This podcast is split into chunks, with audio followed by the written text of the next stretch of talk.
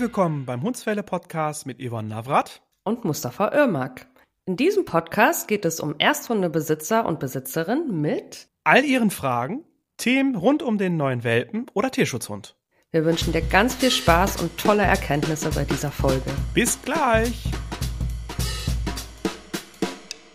Hallo und herzlich willkommen, liebe Zuhörer und Zuhörerinnen. Schön, dass ihr wieder dabei seid. Wir freuen uns heute auf die neue Folge, denn die wird, glaube ich, ziemlich interessant werden. Ja, denke ich nämlich auch. Hallo erstmal an alle. Schön, dass ihr wieder eingeschaltet habt und jetzt den Podcast von heute euch anhören wollt zum Thema bedürfnisorientiertes Training. Und zwar hat mich die Lena heute mit einer Sprachnachricht angeschrieben. Sie hat das Thema in der Hundeschule bei Freunden aufgegriffen, hat das in der letzten Zeit sehr häufig in den Social Media Kanälen gelesen, dass es dieses bedürfnisorientierte Hundetraining gibt. Ähm, und sie wollte einfach wissen, ob das was für ihre Erna ist. Deshalb haben wir uns über heute überlegt, über dieses Thema mal zu sprechen. Was ist überhaupt bedürfnisorientiertes Hundetraining? Macht es überhaupt im Hundetraining Sinn, dieses bedürfnisorientierte anzuwenden bei dem eigenen Hundetyp? Und warum gibt es ja sinnvolle Möglichkeiten dieses Trainings und auch vielleicht unsinnige? Ja, dann lasst uns am besten mal ganz schnell die Sprachnachricht von Lena uns anhören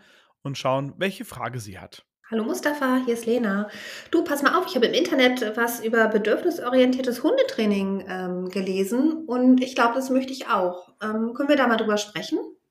Liebe Grüße, tschüss, tschüss. Ja, liebe Yvonne, erzähl mal, was, was ist denn jetzt genau dieses Training, das bedürfnisorientierte? Was will man damit erreichen und warum ist es gerade so im Mode? Ich glaube, das trifft aktuell sehr den Zeitnerv. Der Zeitnerv ist, dass wir wollen alles harmonisch haben, alles nett haben, also auch Konfliktvermeidung. Mhm. Konflikte sind anstrengend, Probleme sind anstrengend und wir, das Leben an sich ist schon anstrengend genug und wir wollen nicht auch noch Energie auf Konflikte und Probleme verwenden. So, deshalb alle sollen sich lieb haben, alles soll nett sein. Und deshalb trifft gerade diese Philosophie, diese neu moderne Philosophie im Hundetraining äh, gerade wirklich einen Zeitnerv. Hört sich ja auch erstmal alles nicht so schlecht mhm. an. Also es hört sich ja auch alles wirklich sehr stimmig und sinnig an. Und ich kann da Lena gut nachvollziehen, dass sie sagt, boah, das will ich auch so machen mit Erna, weil das wirklich sich nett anhört. Mhm. Ja, erzähl mal mal, wie ist überhaupt diese Philosophie entstanden? Woher kommt die eigentlich? Also das heißt, es ist ja wahrscheinlich noch keine neu moderne gerne, zwar vielleicht im Hundetraining, aber irgendwie hat diese Philosophie auch ihren Ursprung. Genau, das kommt aus der Humanpädagogik. Also es ist eine Philosophie, die in der Kindererziehung angewendet wird, die es da auch schon längere Zeit gibt. Und zwar geht es darum, mhm. dass man den Bedürfnissen des Säuglings gerecht wird. Also ein Säugling oder auch ein Hundewelpe ist ja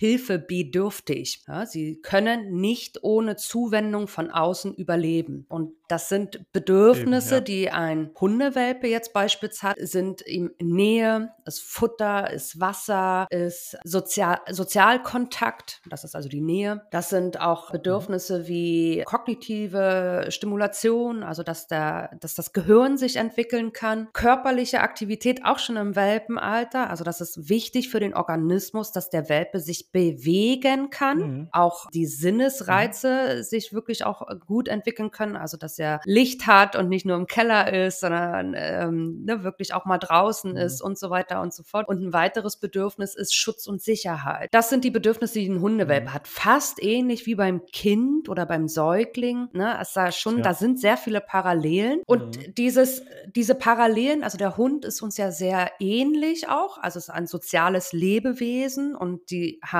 tatsächlich mhm. genetisch sind sie uns auch ähnlich. Deshalb können wir so gut mit denen auch zusammenleben, schon seit Tausenden von Jahren. Mhm. Somit ist es schon, ist es schon verständlich, dass da in Parallelen von der Kindererziehung oder dieser philosophische Ansatz oder dieser Philosophie zu dem Hund gezogen werden. Ja, dass man da also nach Maslow, nach dieser Bedürfnispyramide eben versucht, das auch aufs Hundetraining umzusetzen. Weißt du denn diese äh, Bedürfnispyramide, wie die aufgebaut ist? Es ist ja wirklich wie so eine Pyramide aufgebaut. Ähm, vielleicht können wir da nochmal gleich diese bedürfnisorientierte Pyramide mal. Ja, ich kann die auf jeden Fall in die Show Notes einmal verlinken. Ne? Ich, ich verlinke das. Also, ja, genau. nach Maslow, diese Bedürfnishierarchie ist es wirklich wie eine Pyramide aufgebaut. Ganz unten mhm. sind die physiologischen Bedürfnisse, also alles, was mit körperlicher Aktivität zu tun hat, mhm. Körperbewegung. Ne? Also, es ist eben beim Hundewelpen mhm. wichtig, dass er sich bewegen kann. Sonst gibt es einfach auch Degeneration im Körper, also in Veränderungen im Skelett, im Bewegungsapparat. Ja, das gibt's manchmal ja, hört man das so bei Hunden, die zum Beispiel wirklich im Keller oder an der Kette gelebt haben, denen fehlen oder die haben dann so Degenerationen im Bewegungsapparat, also Fehlstellungen, zum Beispiel an den Gliedmaßen oder so. Ne? Also diese physiologische Bewegungsfreiheit ist ganz wichtig beim Welpen. Dann das Sicherheitsbedürfnis ist eine Ebene höher, also die körperliche Unversehrtheit muss geschützt sein beim Welpen und auch beim erwachsenen Hund. Dann kommt als nächste Stufe schon das soziale Bedürfnis Bedürfnis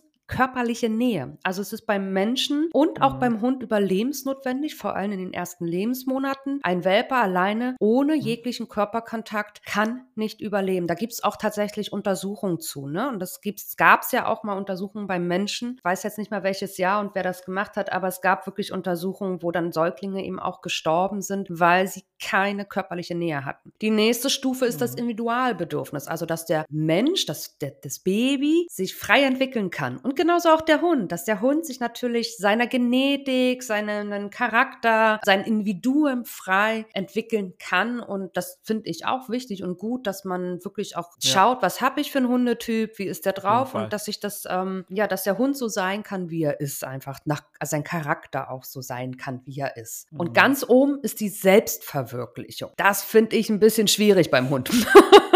Warum ist denn das schwierig ja, beim Hund genau. mit der genau. Selbstverwirklichung? Kannst du ja mal ein bisschen was zu erzählen. Ja, aber du hast ja gerade gesagt, dass es gerade bei Welpen, bei Kleinkindern wichtig ist, dass sie halt dieses Bedürfnisorientierte haben. Das heißt, sie können ohne, den, ohne der Mutter oder ohne den Hundehalter halt nicht überleben, weil sie brauchen die sozialen Kontakte, sie müssen gefüttert werden, kriegen Wasser, müssen beschäftigt werden, kognitiv. Also das heißt auch einfach Reize kennenlernen. Ist natürlich dann im Alter mit sieben, acht Monaten, wenn der äh, Welpe zum Junghund heranwächst, dann schwierig mit der Selbstverwirklichung, weil beim bedürfnisorientierten Training heißt es ja, dass der Hund sich selbst verwirklichen kann, darf, also einfach seinen Bedürfnissen nachgehen kann. Also beispielsweise darf er, wenn er irgendwo hinschnüffeln möchte, einfach den Menschen hinter sich herziehen. Ist natürlich jetzt beim Welpen nicht so schlimm, vielleicht äh, in dem Alter, weil er noch nicht so schwer ist, aber bei der Dogge mit sieben oder ein Jahr ist es schon schwierig, weil der Mensch den Hund kaum halten könnte wenn er halt dann von A nach B zieht. Und da muss man halt so ein bisschen gucken. Also das heißt, ähm, bringe ich mich und dem Hund in Gefahr? Also wenn der Hund zum Beispiel über die Straße schnüffeln möchte und ihn natürlich dann einfach das zulasse, ist ein bisschen überspitzt gesagt. Also ich glaube schon, dass man im bedürfnisorientierten Hundetraining auch darauf achtet, dass der Hund nicht in, in Gefahr geht. Aber der Hund äh, bekommt einfach sehr viel Freiraum und er wird halt kaum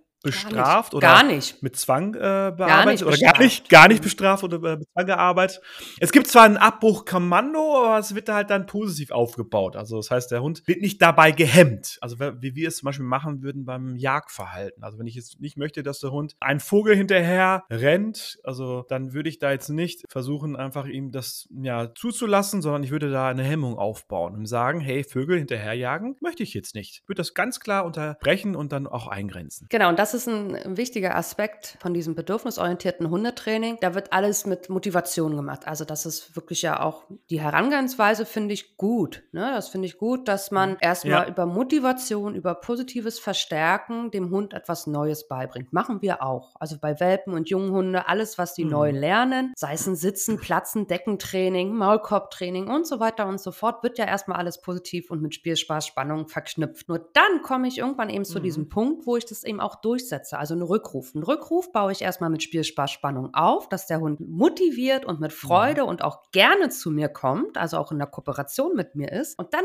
wenn der Hund das gut kann, komme ich zu dem Punkt, wo ich sage, und jetzt machst du es, weil ich es möchte. Also ich treffe die Entscheidung. Bei dem mhm. bedürfnisorientierten Hundetraining hat der Hund die Wahlmöglichkeit. Also wenn ich nur über Motivation arbeite, beispielsweise bei diesem Jagdverhalten, hat der Hund die Wahlmöglichkeit zu entscheiden, gehe ich in die Kooperation mit meinem Menschen oder bleibe ich bei diesem Jagdthema. Ja, also wenn ich äh, nur über Motivation mhm. arbeite, hat der Hund immer so eine Wahl. Ich finde, dass das einige Hundetypen wirklich äh, einfach völlig überfordert. Also es gibt Hundetypen, die sind nicht gut im Entscheidung treffen. Das stresst die sogar. Ne? So, und dieses ja. Hemmen, was Mustafa gerade erzählt hat, bei der Hemmung, da setze ich halt eine klare Grenze und gebe dem Hund gar keine Wahlmöglichkeit, sondern sage einfach nur Nein.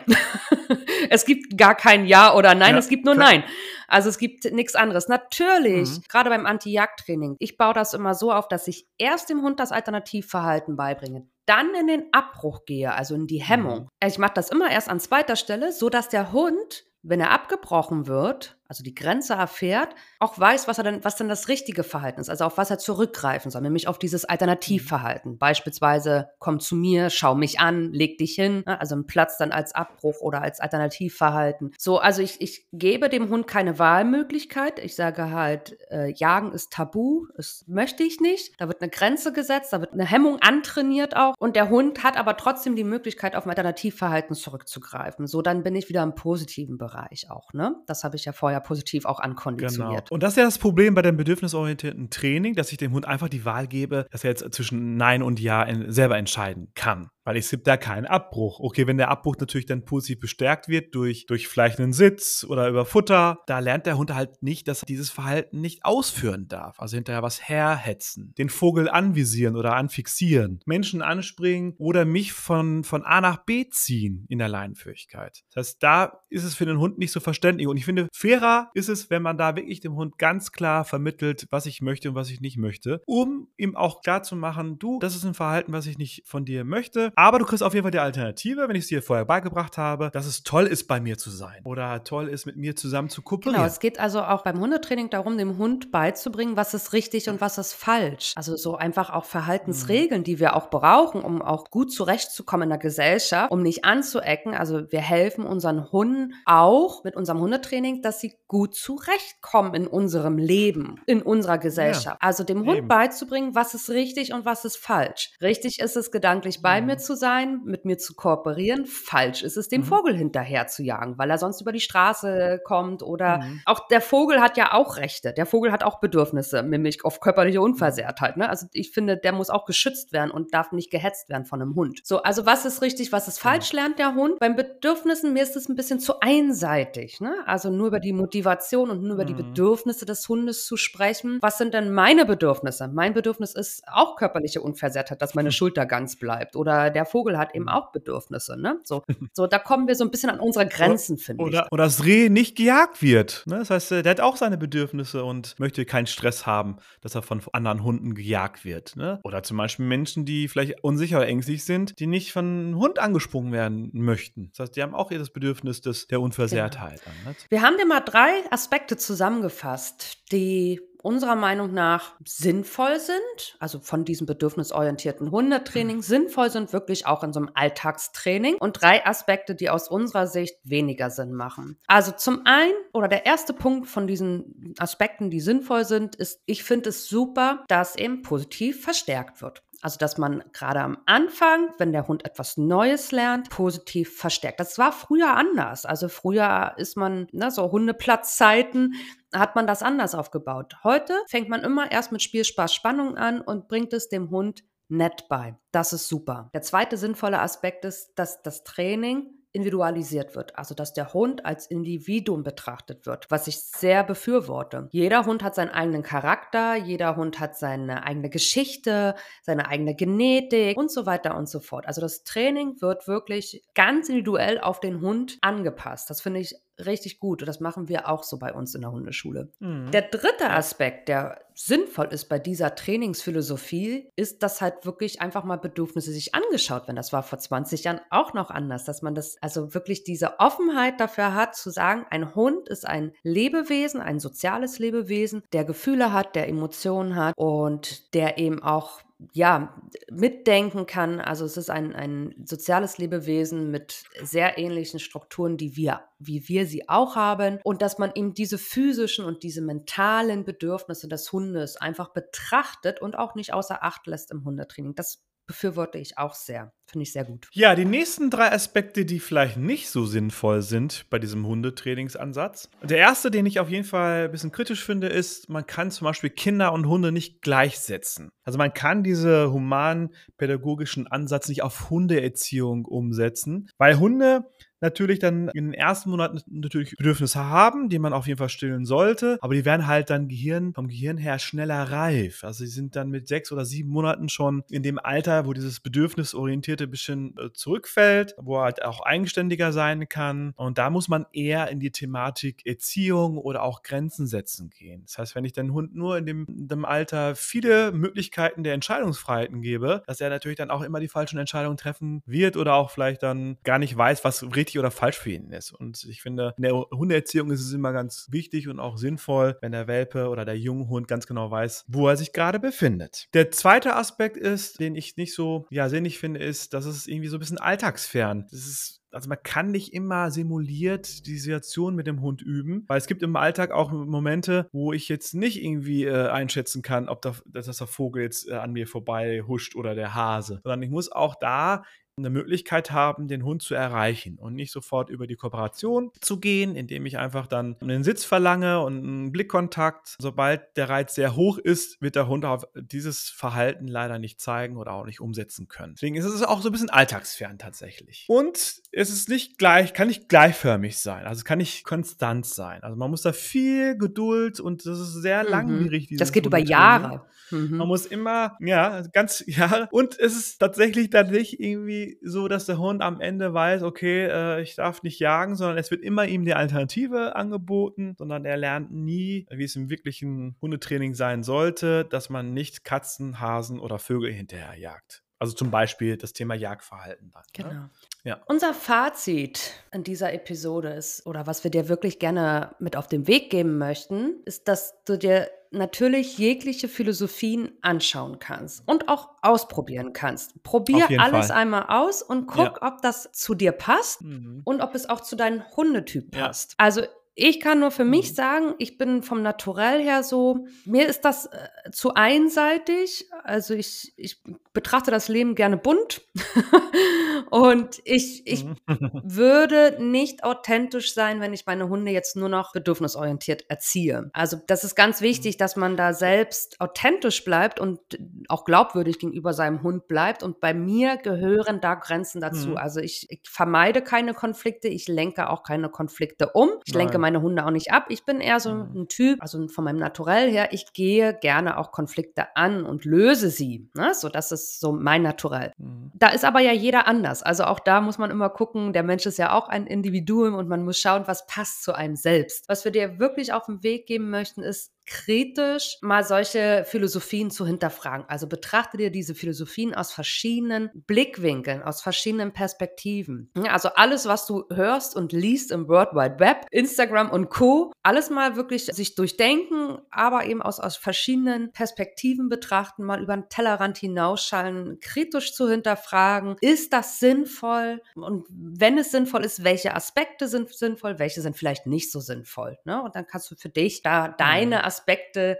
die für dich und deinen Hund Sinn machen, einfach herausziehen und ausprobieren. Ja, das Problem ist ja auch bei uns, dass wir jetzt nicht alle die gleichen Hunde haben, sondern jeder Mensch hat seinen Hundetypen und jeder Mensch ist auch von seiner Art und Weise auch unterschiedlich. Und deswegen sollte man immer gucken, also ich finde dieses äh, bedürfnisorientierte Hundetraining jetzt nicht irgendwie äh, kritisch, sondern es wird jetzt ähm, also ist für mich jetzt nicht die, der Ansatz, den ich jetzt mit meinen Hunden befolgen würde, weil es mir auch teilweise auch ein bisschen ja. zu schwammig ja. ist. Also, ne, das heißt, man weiß nicht ganz genau, ähm, was soll der Hund halt ja. dadurch lernen. Natürlich ja. Alternativen ist halt dann, äh, dass man halt ihn umlenkt. Und umlenken finde ich jetzt nicht immer im Hundetraining sinnvoll, weil umlenken löst das Problem nicht. Also man schifft immer um die Probleme drumherum und löst nie die Konflikte, die man vielleicht mit einem sozialen Tier, Hund lösen sollte und ähm, ist halt dabei nicht authentisch genug, finde ich. Aber wenn du einen Hund hast, der total vom Typ her sich mit diesem bedürfnisorientierten Hund, ähm, äh, Training meine ich, gut, ja, sich identifizieren kann, also da vielleicht auch gut mitmacht, dann kann man da auch, ich denke mal, auch ganz gute äh, ja. Ziele erreichen. Also es hat da auch seinen Sinn und seinen Zweck, aber man kann es nicht pauschal auf alle genau. Hunde übertragen. Genau, das ist genau der wesentliche Aspekt. Man kann es nicht pauschal auf jeden Menschen und Hund übertragen. Es hat ganz viel positive mhm. und auch gute Ansichten. Man muss einfach für sich gucken, ob es zu einem selbst und zum eigenen Hund passt. Wir hoffen sehr, sehr, dass dir diese Folge gefallen hat und dass du viel für dich mitnehmen konntest. Also vor allem auch aus von unserem Fazit etwas mitnehmen kannst und für dich Sachen ausprobierst, Sachen kritisch hinterfragst. Wir freuen uns mega, wenn du uns bei Spotify oder Apple Podcast bewerten würdest, also einfach fünf Sterne uns gibst.